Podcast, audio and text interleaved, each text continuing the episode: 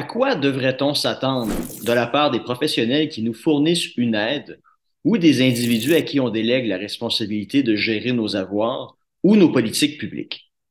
Qu'ils soient compétents, bien sûr, car les enjeux sont bien trop grands pour être laissés à des amateurs. Vous imaginez un comptable qui ne sait pas compter, un banquier ou un gestionnaire de fonds de pension qui ne connaît rien à la bourse, un garagiste qui confond un pot d'échappement avec un moteur, voilà qui serait risible, n'est-ce pas? Or, c'est pourtant le monde dans lequel nous nous trouvons.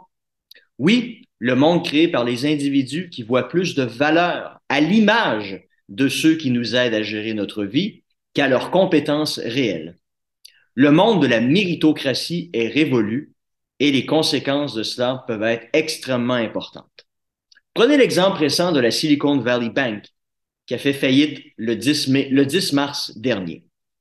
Suite au départ de son Chief Risk Officer, donc de l'individu chargé d'identifier les risques dans le développement de la stratégie de la banque, le poste est resté vacant pendant un an.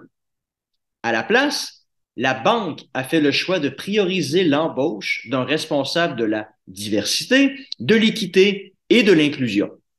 Perte de temps qui a laissé la porte grande ouverte à la prise de mauvaises décisions, puisqu'il n'y avait plus personne avec le mandat d'activer la sonnette d'alarme lorsque la banque s'apprêtait à prendre une décision mal avisée.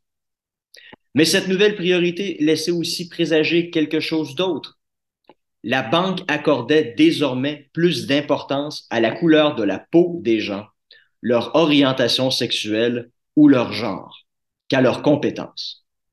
Lentement mais sûrement, lorsque pareille logique s'installe dans une entreprise ou un gouvernement, ces entités sont vouées au déclin, à la prise de mauvaises décisions, et ce, au détriment de vos intérêts. Voilà le prix à payer pour le culte de la diversité qui nous entraîne collectivement dans la direction où l'image doit désormais prévaloir sur la compétence. Voilà qui est évidemment injuste pour les individus compétents qui malheureusement ne cochent pas les bonnes cases à remplir en matière de diversité. Leurs années d'expérience, leurs diplômes, souvent le résultat d'années de sacrifiés à étudier en plus des dizaines de milliers de dollars dépensés en frais de scolarité, n'ont plus aucune importance. Nous assistons ici à un complet renversement des valeurs. Les non-méritants de jadis ont réussi à prendre le contrôle et à imposer leurs priorités au détriment de ceux qui leur damaient le pion auparavant. Et ce, pour des raisons évidentes de compétence. Et personne n'est dupe de ce qui se passe, ce qui jette un discrédit automatique sur les femmes ou les membres de groupes marginalisés qui en viennent à obtenir des postes d'importance. Automatiquement, les gens en viennent à questionner leurs compétences a-t-elle été nommée à ce poste simplement parce qu'elle est une femme? A-t-il été nommé à ce poste de 150 000 dollars par année simplement parce qu'il est noir? Au final, cette logique de l'image prédominant sur les compétences en vient à desservir les membres de ces groupes, car leur nomination finit systématiquement par alimenter la suspicion. Cela ne serait pas le cas si le principe méritocratique dominait.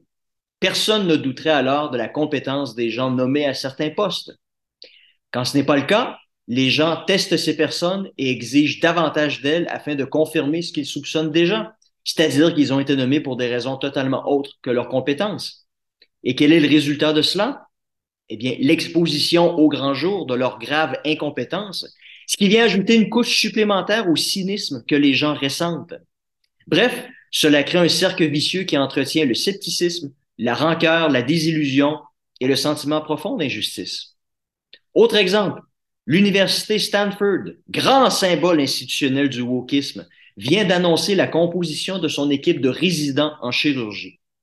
13 personnes, dont 92% de femmes, 69 de, 69 de personnes non blanches et 0% d'hommes blancs, alors que la proportion de femmes aux États-Unis est de 50% 38% pour les non blancs et de 30% pour les hommes blancs.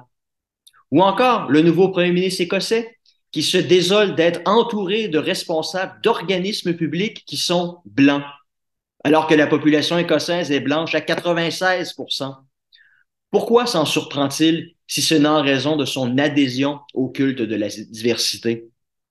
Certains évoquent en Europe le principe hautement controversé du grand remplacement pour exprimer les craintes que l'immigration en, en vienne à remplacer la culture européenne et chrétienne. Dans le cas du wokisme, il faudrait plutôt parler de grand effacement d'une population tout entière. Conséquence de cela, cette logique devient contre-productive pour la logique même de l'inclusion et du respect de la diversité, car elle crée des tensions entre les groupes. Vous critiquez Mélanie Joly pour son travail? C'est que vous n'aimez pas les femmes, espèce de sale misogyne. Vous critiquez le nouveau chef de police de Montréal? C'est que vous êtes un raciste. On ne s'en sort plus et ça empêche de discuter de la racine du problème.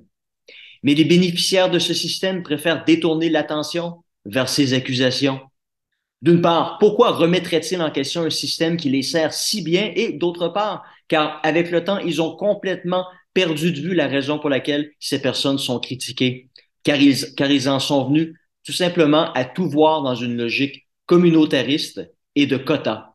Ils ne réalisent même plus que la compétence est un facteur important. En fait, le facteur le plus important.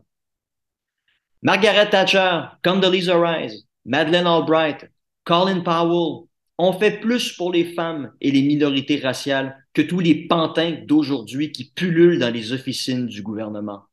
Ils ont fait plus car ils ont prouvé que nonobstant sa condition sociale, son genre ou la couleur de peau, les plus méritants finissent toujours par réussir et ils sont éminemment respectés pour cela. Or, de nos jours, la réussite est malheureusement un concept au rabais qui ne veut plus rien dire.